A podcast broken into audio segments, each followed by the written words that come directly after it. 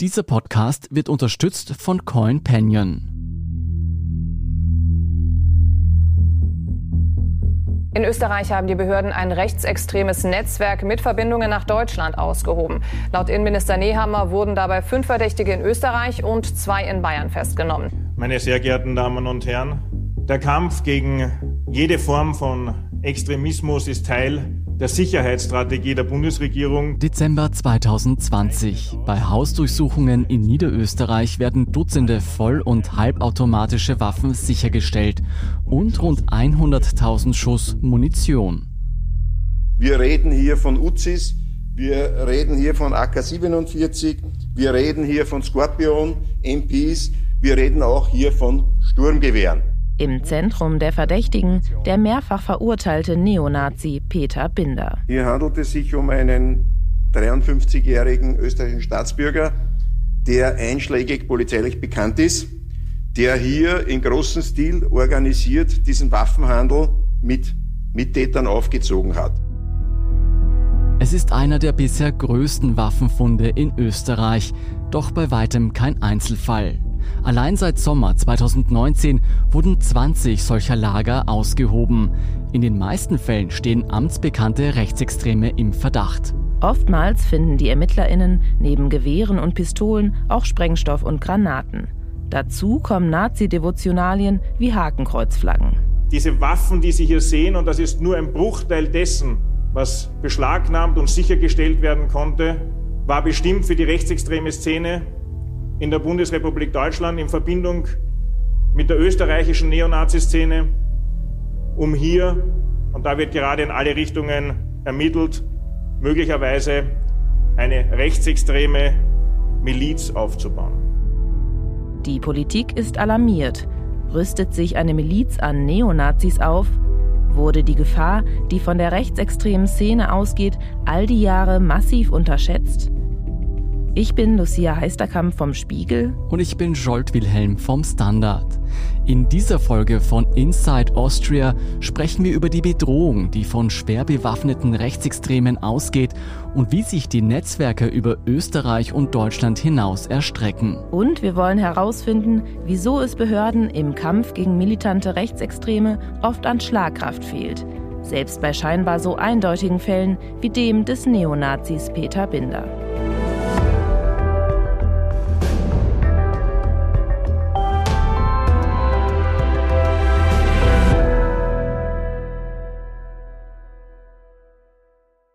Österreich Inside Krypto? Entdecke jetzt die Kryptowelt mit CoinPanion, deinem persönlichen Kryptomanager. Mit CoinPanion kannst du einfach und automatisiert in den Kryptomarkt investieren. Registriere dich jetzt und sichere dir mit dem Promocode INSIDE20 noch heute einen Einzahlungsbonus von 20 Euro.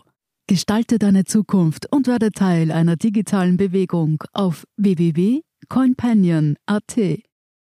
Peter Binder ist quasi ein Urgestein der österreichischen Neonazi-Szene. Das ist Fabian Schmidt. Er ist Vize-Ressortleiter Innenpolitik beim Standard und beobachtet die rechtsextreme Szene schon seit vielen Jahren. Im Gespräch erzählt er uns, wer Peter Binder ist und wieso er aktuell für Schlagzeilen in Österreich sorgt. In den 1990er Jahren, späten 1980er Jahren gab es ja die volkstreue außerparlamentarische Opposition, kurz WAPO, die von Gottfried Küssel gegründet wurde und die auch über Österreich hinaus für Aufsehen gesorgt hat. Wehrsportübungen nannte man das damals. In Langenlois in Niederösterreich wurden die abgehalten. Führende damalige Neonazis waren dabei. Da waren auch Personen, die dann später in der Politik zum Beispiel Karriere gemacht haben. Bei Wehrsportübungen nahm zum Beispiel der spätere Vizekanzler Heinz-Christian Strache teil und ebenso Andreas Reichert, der später Verkehrsminister wurde in der Expertenregierung. Und Peter Binder nahm dort eine zentrale Rolle ein, eine führende Rolle. Und in den 1990er Jahren kam es ja in Österreich auch zu einer Briefbombenserie. Der Wiener Bürgermeister Zilk ist nach einer Notoperation außer Lebensgefahr. Und so sehen die Briefe aus, auffällig nur die Dicke 15 mm. Eine perfekte Arbeit, wie von Sprengstoffexperten bestätigt wurde. Inzwischen stieg die Zahl der Attentate auf 10. und da geriet die WAPO ins Visier der Ermittler und es gab einen Prozess gegen Binder, der dann aber freigesprochen wurde. Das heißt jedenfalls, der ist schon seit 20 Jahren, seit 30 Jahren in der Szene aktiv und deshalb hat es für großes Aufsehen gesorgt, dass bei ihm sehr viele Waffen gefunden wurden. Und das war der große Waffenfund 2020, von dem wir eingangs berichtet haben. Genau. Fabian, wie ist es denn dazu gekommen? Also, wie sind Binders Aktivitäten aufgeflogen? Das ist eben Ende 2020 dann passiert. Da war Binder zwar bereits wieder im Gefängnis nach dem Verbotsgesetz und Verstößen gegen das Waffengesetz. Er hatte jedoch Freigang und bei diesen Freigängen organisierte er einen Handel mit Waffen und Suchtgift. Das wirft ihm zumindest die Staatsanwaltschaft vor. Und das große Problem war, dass er offenbar Waffen und Suchtgift einer Vertrauensperson der Polizei verkaufen wollte, die das dann gemeldet hat. Und so ist man ihm auf die Schliche gekommen. Jetzt liegen dem Spiegel und dem Standard die Anklageschrift gegen Binder vor. Was konkret wird ihm rechtlich vorgeworfen? Wofür muss er sich letztendlich vor Gericht verantworten? Also ihm wird eben vorgeworfen, Suchtgift verkauft haben zu wollen, besessen zu haben, ebenso Waffen, sehr, sehr viele Waffen. Ähm, das heißt, das sind Verstöße gegen das Suchtgiftmittelgesetz und auch gegen das Waffengesetz. Aber von Neonazi-Verbindungen oder Verstößen gegen das österreichische Verbotsgesetz fehlt da jede Spur. Das ist doch angesichts von Peter Binders Verstrickung mit der Neonazi-Szene durchaus überraschend. Das heißt also, aus der Anklageschrift geht gar nicht hervor, dass er mit diesen ganzen Waffen beispielsweise rechtsextreme Aktionen oder Anschläge geplant hat? Genau. Das Überraschende ist daran, dass eigentlich die damaligen Innenminister von Österreich und Deutschland, also jeweils Karl Nehammer und Horst Seehofer, eigentlich kurz nach dem Auffliegen dieses Waffendepots in starken Tönen gewarnt hätten davor, dass mit dem Verkauf dieser Waffen eine Miliz finanziert werden sollte, die sogenannte Miliz der Anständigen, und dass auch der Suchtgifthandel dazu gedient hätte, eben Geld zu sammeln für den Aufbau einer Neonazi-Gruppe, einer paramilitärischen Organisation. Dass hinter einem Suchtgifthandel sich noch viel mehr verbirgt nämlich ein groß angelegter Waffenhandel mit einem Zweck, die Gesellschaft, die Demokratie, die Grund- und Freiheitsrechte anzugreifen. Und deshalb ist es so überraschend, dass davon überhaupt nichts mehr zu finden ist in der aktuellen Anklageschrift. Und es stellt uns eigentlich vor große Rätsel, was die Innenminister damals dazu bewogen hat, öffentlich so in die Offensive zu gehen. Hast du denn eine Idee? Gab es konkrete Hinweise, weshalb der damalige Innenminister und heutige Bundeskanzler Nehammer davon ausgegangen war, dass es sich hier nicht um einen Einzelfall handelt, sondern tatsächlich eine politische oder terroristische Absicht dahinter stand? Es gab damals offenbar Zeugenaussagen, die in diese Richtung gingen. Außerdem war auch die Tatsache, dass zum Beispiel der Suchtgifthandel über Deutschland organisiert war, also dass über Passau Suchtgift geschmuggelt werden sollte. Das waren offenbar die Hinweise, die ihn dazu bewogen haben. Man muss dazu sagen, es gibt im Hintergrund natürlich schon seit längerem die Befürchtung, dass sich Neonazis wieder aufrüsten und wieder planen, stärker paramilitärisch unterwegs zu sein. Und da hat das sehr gut in diese Erzählung hineingepasst. Jetzt dürfte es aber sehr schwierig gewesen sein, da tatsächlich gerichtlich verwertbare Verbindungen nachzuweisen und deshalb dürfte das fehlen. Du Fabian, damit wir die Tragweite dieses Waffenfundes richtig verstehen, von wie vielen Waffen ist denn eigentlich die Rede? Also was hätte man mit diesen Waffen alles anstellen können? Also wenn man sich anschaut, welchen Horror, welche Verletzungen und Todesfälle bei einem Terroranschlag passieren, wo vielleicht eine Maschinenpistole oder eine im Kalaschnikow im Einsatz ist, dann ist es extrem erschreckend, was hier gefunden wurde. Also das muss sich wirklich um ein riesiges Depot gehandelt haben, beziehungsweise mehrere. Es ist auch so, also hört man aus Ermittlerkreisen, dass sie nicht davon ausgehen, jetzt wirklich alle Verstecke von Waffen gefunden zu haben. Also da gibt es noch einige Schlüssel offenbar, wo man nicht weiß, was die aufsperren. Wenn wir uns aber die Anklage anschauen, dann sieht man da Dutzende Waffen, Maschinenpistolen, Sturmgewehre, Handgranaten, Selbstladepistolen, Revolver, halbautomatische Flinten. Das heißt, da hätte man schon eigentlich mit diesen Waffen eine Miliz ausrüsten können, die verheerenden Schaden angerichtet hätte.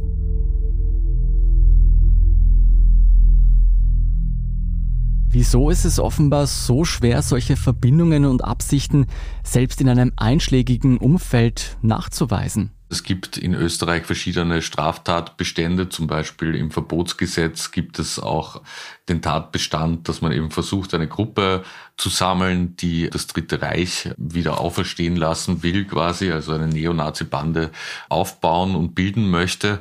Da muss man natürlich dann schon sehr klar Beweise dafür vorlegen, also zum Beispiel Telefonüberwachungen oder Chats oder einen verdeckten Ermittler dort haben oder natürlich einen Belastungszeugen oder Grundzeugen und all das scheint hier zu fehlen. Also man hört schon, dass man Verbindungen sieht, dass man interessantes Telefonbuch gefunden hat und so weiter und so fort, aber dass eben nicht vor Gericht diese Sachen halten würden tatsächlich. Und das ist immer ein großes Problem, das man in solchen Fällen hat.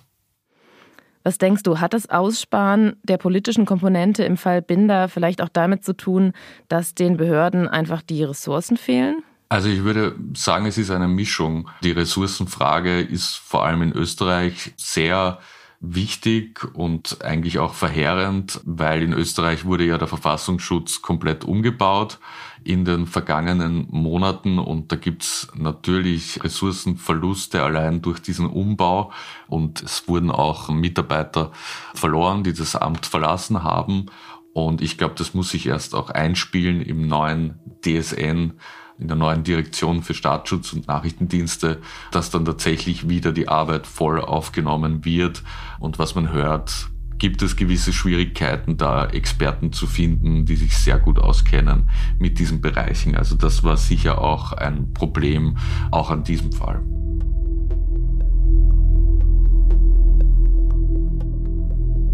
Behörden, denen die Ressourcen fehlen, während Neonazis Waffen horten.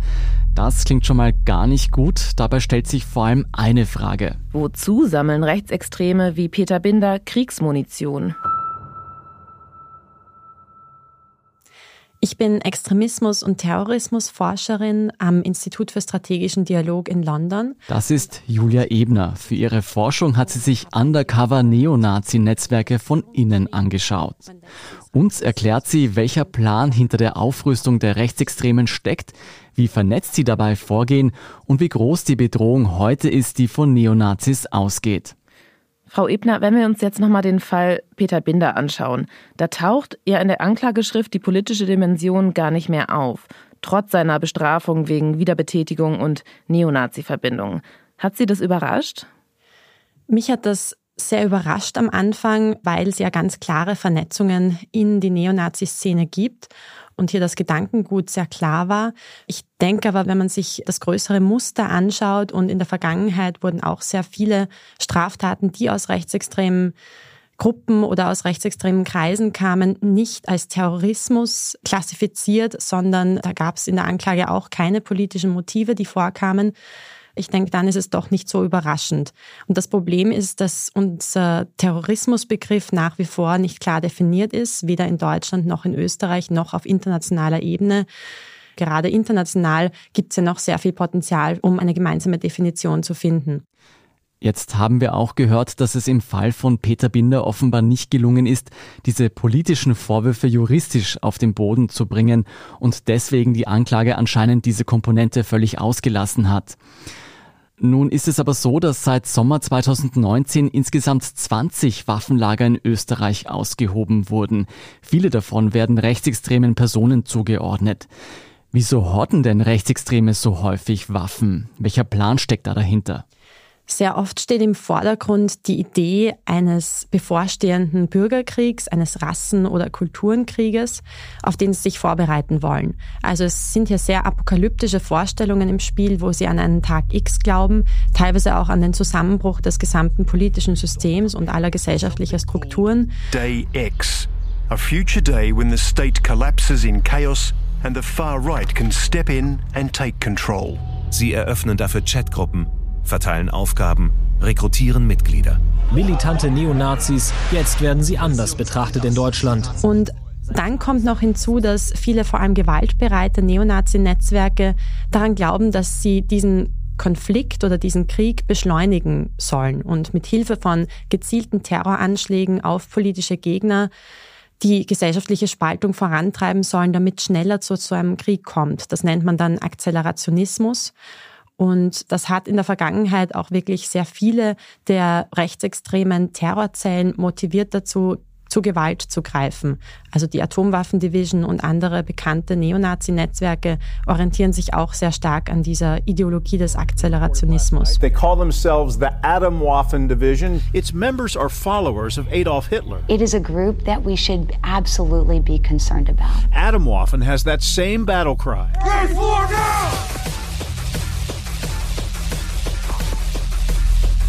Das klingt ja jetzt erstmal ziemlich dystopisch. Aber Sie haben ja auch schon gerade erwähnt, dass einige, die dieser Ideologie folgen, tatsächlich auch Terroranschläge begehen. Besteht denn die Gefahr, dass die Gewalt, die von Neonazis verübt wird, in den nächsten Jahren noch weiter eskaliert?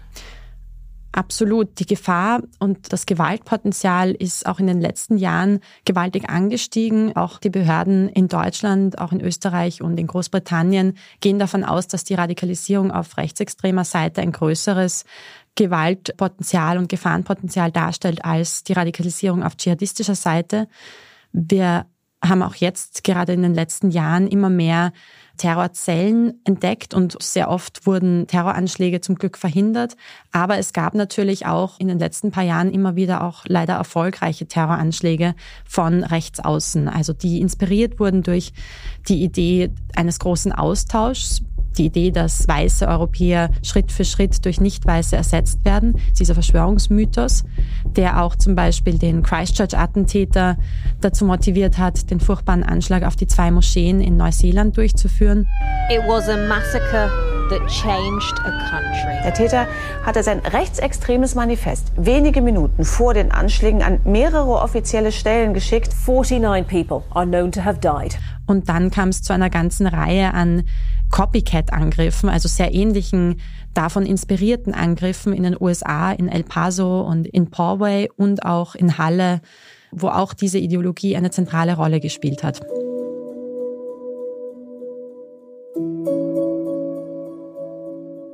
Sie haben gerade gesagt, dass den Behörden durchaus klar ist, dass Rechtsextremismus eine große Gefahr darstellt. Gleichzeitig haben Sie aber anfangs gesagt, dass es immer wieder vorkommt, dass bei Verdachtsfällen wie den Waffenfunden in Österreich nicht hart durchgegriffen wird. Wieso gehen denn die Behörden nicht schärfer gegen solche Täter vor? Es gibt hier unterschiedliche Dimensionen. Zum einen ist rechtsextremistischer Terror noch etwas, was viel zu wenig auch verstanden wird. Also wo die Behörden teilweise zum Beispiel auch bei dem Insider-Vokabular, das verwendet wird, sich noch sehr stark an traditionellen Neonazi-Begriffen orientieren, wobei sich das sehr rasant weiterentwickelt hat im Laufe der letzten Jahre. Gibt es hier so viele Insider-Begriffe und so viel Vokabular und eine ganze eigene alternative Welt, die sich Neonazis aufgebaut haben, dass es hier viel mehr auch zu begreifen gibt. Und da hinken leider die Behörden teilweise sehr stark diesen Trends hinterher. Andererseits gibt es natürlich vor allem im deutschsprachigen Raum, aber auch im englischsprachigen Raum leider immer wieder auch Vernetzungen zwischen den Behörden und rechtsextremen Gruppierungen, was auch manchmal dazu führt, dass hier weniger scharf vorgegangen wird, beziehungsweise teilweise das Problem heruntergespielt wird. Können Sie dafür ein Beispiel nennen? Also in Deutschland zum Beispiel der NSU-Prozess hat gezeigt, dass hier auch einige Verfassungsschutzmänner involviert waren. Die Behörden ermittelten lange im migrantischen statt im nationalistischen Milieu. Im September 2000 war in Nürnberg der Blumenhändler Schimschek erschossen worden. Bis 2007 tötete der NSU insgesamt acht Männer mit türkischen und einen mit griechischen Wurzeln sowie eine deutsche Polizistin. Auch in Österreich gab es zuletzt einen Vorfall, bei dem in Graz eine Polizeistation durchsucht wurde, weil hier in den Chatgruppen dieser Polizeistation wirklich ganz rassistische, zutiefst antisemitische und menschenfeindliche Inhalte geteilt wurden und man auch hier eine Verbindung hergestellt hat zu einem Hasskriminalitätsfall. Anhand ihrer Beispiele sieht man auf alle Fälle, dass rechter Terror keine Grenzen kennt. Aber wie stark sind denn Neonazis international miteinander vernetzt?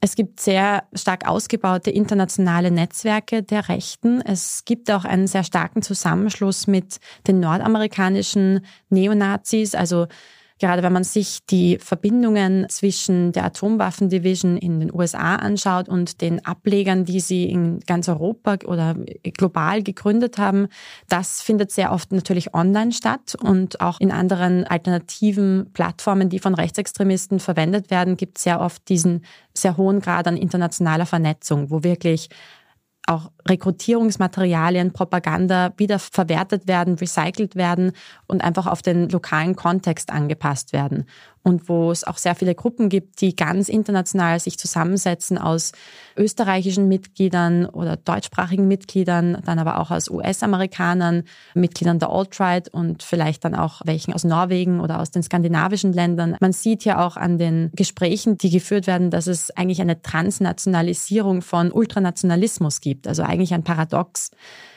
das aber trotzdem sehr hohes Gefahrenpotenzial, vor allem auch auf internationaler Ebene hat, weil die Strukturen teilweise sehr ähnlich sind wie die Strukturen, die wir beim IS gesehen haben. Was Sie da beschreiben, ist ja ein globales Netzwerk an Rechtsextremen. Was ich mich jetzt aber schon frage, wenn diese Rechtsextremen ja so gut vernetzt sind und online kommunizieren, Wieso ist es dann anscheinend trotzdem oft so schwer, diese Verbindung nachzuweisen und eine politische Motivation eben zum Beispiel bei solchen Großwaffenfunden nachzuweisen? Die Kommunikation ist mittlerweile unheimlich geschickt und fortschrittlich. Genauso wie die IS-Mitglieder sich dessen bewusst waren, wo die Behörden überall Einblicke haben und wo sie eben doch geschützter kommunizieren können, so ist es auch bei den Neonazi Mitgliedern so, dass sie sich mittlerweile sehr stark schützen davor, überwacht zu werden und auch ihre ganz eigenen Kommunikationskanäle aufbauen. Und das passiert teilweise im Darknet, das passiert teilweise in verschlüsselten Kanälen wie auf Telegram oder auch der Spielerplattform Discord oder auf WhatsApp. Und es gibt dann teilweise auch ganz eigene Plattformen, die von Neonazis gegründet wurden. Sie empfehlen sich auch wechselseitig immer VPNs und Proxy-Server zu verwenden, um gar nicht aufzufallen und um auch zum Beispiel vorgeben zu können, in einem ganz anderen Land zu sein, als sie es tatsächlich sind. Deswegen denke ich, dass die Kommunikation viel schwieriger zu überwachen ist, als es vielleicht noch vor einigen Jahren war, weil einfach viel weniger transparent kommuniziert wird. Um zu verstehen, wie eng die Verbindungen zwischen Neonazis über Länder hinweg sind, können wir uns auch noch einmal den Fall von Peter Binder ansehen. Also der Binder ist ein alter Bekannter auch der deutschen Sicherheitsbehörden, die kennen ihn schon seit den 90er Jahren. Unser Kollege Wolf Wiedmann-Schmidt berichtet beim Spiegel über Themen der inneren Sicherheit in Deutschland. Auch für ihn ist der österreichische Neonazi Binder kein Unbekannter. Da war er damals relativ viel unterwegs, auch in Berlin und Brandenburg, hatte da Kontakte zu so einer rechtsextremen Rockergruppe. Vandalen hießen die. Damals haben Rechtsextreme auf den Feldern in Brandenburg äh, ziemlich viel altes Kriegsgerät ausgebuddelt, das da noch rumlag und daraus ja, haben die dann zum Teil Sprengstoff oder auch Telamin gesammelt, Panzerfaustköpfe, Handgranaten. Also der war damals schon in Deutschland aufgefallen als ein Rechtsextremer, der ja, sich Waffen zusammensammelt und hortet. Kamerad von ihm damals, ein Neonazi, hat über ihn gesagt, er wollte die ganze Welt in die Luft sprengen am liebsten. Also so, der ist ein alter Bekannter auch der deutschen Sicherheitsbehörden. Allerdings war er dann, glaube ich, 2002 oder so, ist er nochmal aufgefallen in Deutschland. Dann hat man lange Zeit nichts mehr von ihm gehört.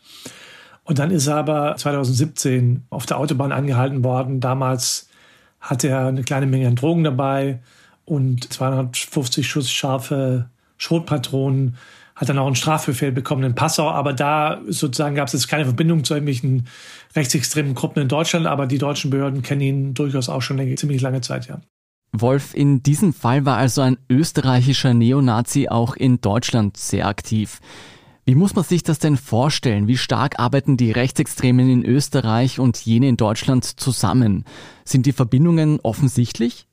Die sind schon deutlich. Also zum einen logischerweise Gruppen wie die Identitäre Bewegung. Klar, der Europachef Sellner ist ein Österreicher, ist auch viel in Deutschland unterwegs, da gibt es Verbindungen. Im Moment durchforstet die Staatspolizei gerade meine Handyfotos und meine Chatnachrichten. Aber auch andere Gruppen immer wieder, wie die Europäische Aktion, also so eine Zusammenschluss von Holocaust-Leugnern, die in Deutschland, Österreich, aber auch Schweiz anderswo aktiv waren. Da gibt es viele enge Verbindungen und weil das so ist, wurde da auch so ein bisschen, ja, eben der Austausch auch verstärkt zwischen den beiden Ländern in dem Bereich. Wenn wir jetzt speziell auf Deutschland schauen, was würdest du denn sagen, wie groß ist hier die Bedrohungslage durch bewaffnete Rechtsextreme? Also die Zahl der Rechtsextremen, die Waffen haben, ist immer noch beachtlich. Also es gab so einen Versuch in den letzten Jahren, die zu entwaffnen nach und nach. Da wurden auch vielen die Waffen weggenommen. Tatsächlich, also sozusagen auf Grundlage von Erkenntnissen, die zum Beispiel der Verfassungsschutz hat.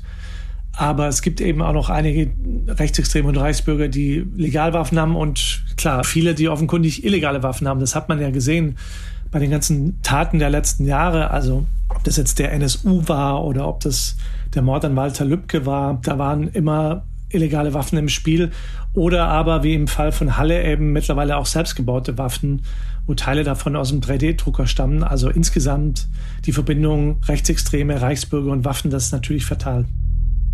Der Mord am Kasseler Regierungspräsidenten Lübcke vor mehr als eineinhalb Jahren. In Halle an der Saale sind bei einem offenbar antisemitischen Angriff zwei Menschen erschossen worden. Ein 43-jähriger Deutscher hat gestern Abend im hessischen Hanau in zwei Shisha-Bars neun Menschen erschossen. Alle Opfer haben einen Migrationshintergrund. Anschließend soll der Schütze seine Mutter und sich selbst getötet haben. Wie stark arbeiten denn die Behörden grenzübergreifend zusammen, um den Terror einzudämmen? Also sie haben das offenkundig verstärkt, den Austausch auch, da Hinweise sowohl im Bereich Islamismus als auch Rechtsextremismus scheint es zugenommen zu haben, dass man sich da gegenseitig auch unterstützt bei Ermittlungen oder einen Hinweis gibt, wenn es da Reisebewegungen gibt und man sowas feststellt. Das hat in den letzten Jahren erst angefangen in Europa. Also es gibt auch einige Länder, bei denen ist es nicht so stark, aber ähm, so erst nach und nach ist irgendwie aufgekommen, dass man nicht nur im Bereich Islamismus da stärker zusammenarbeiten muss, sondern auch wenn Rechtsextremisten irgendwo Schießübungen machen, ob das jetzt in Tschechien ist oder sonst wo, oder wenn sie Waffen kaufen in der Slowakei, die dann zum Teil in Europa an anderer Stelle wieder auftauchen, was es auch für Beispiele gab. Und so ist es eben auch zwischen Deutschland und Österreich, dass da offenkundig jetzt auch ein stärkerer Austausch stattfindet nach und nach. Jetzt haben wir in dieser Corona-Pandemie gesehen, dass radikale Gruppierungen wie die Rechtsextremen, die Reichsbürger oder die Identitären einen großen Zulauf verzeichnet haben. Würdest du sagen, dass die Behörden in Deutschland vorbereitet sind auf die Gefahr, die da noch auf uns zukommen könnte? Man hat sie zu lange unterschätzt, ja, das würde ich schon sagen, obwohl man es vielleicht auch hätte besser wissen können. Man hat es mit dem NSU erkannt, dass eine große Gefahr besteht und das ganze Land war schockiert. Danach gab es Reformen, auch in den Sicherheitsbehörden, aber dann gab es viele islamistische Anschläge in Berlin, in Belgien, in Frankreich zuallererst, sodass sozusagen so ein starker Fokus auf den Islamismus war. Und dadurch ist das wieder ein bisschen in Hintergrund geraten, die Gefahr des Rechtsextremismus, obwohl es ja parallel auch Anschläge auf Flüchtlingsunterkünfte gab, dass man das eigentlich schon wissen konnte und wissen musste. So einen richtigen das Aufwachen gab es dann erst mit dem Mord an Lübcke in Deutschland und mit dem Anschlag in Halle und dann Hanau. Seitdem hat, glaube ich, auch der Letzte erkannt, wie groß die Gefahr ist. Im Fall des Neonazis Peter Binder ist es den Behörden trotzdem nicht gelungen, die politische Dimension nachzuweisen. Und auch wenn PolitikerInnen in Österreich und Deutschland die Gefahr des Rechtsextremismus inzwischen anerkennen, fehlt es offenbar in vielen Fällen an Kompetenzen und Ressourcen, um die Gefahr tatsächlich abzuwenden. Wir werden auf alle Fälle weiter dranbleiben und berichten. Inside Austria hören Sie auf allen gängigen Podcast-Plattformen, auf der Standard.at und auf spiegel.de. Unsere journalistische Arbeit können Sie am besten mit einem Abonnement unterstützen. Alle Infos zu einem Standard-Abo finden Sie auf abo.derstandard.at. Und unsere Hörerinnen und Hörer können mit dem Rabattcode Standard jetzt drei Monate lang für 30 Euro das Angebot von Spiegel Plus testen und 50 Prozent sparen. Alle Infos dazu finden Sie auf spiegel.de slash der Standard. Alle Links und Infos stehen wie immer auch in den Show Notes zu dieser Folge. Danke fürs Zuhören und allen, die an diesem Podcast mitwirken. Produziert wurde diese Folge von Christoph Grobitz. Ich bin Lucia Heisterkamp. Ich bin Scholt Wilhelm. Wir sagen Tschüss und Baba.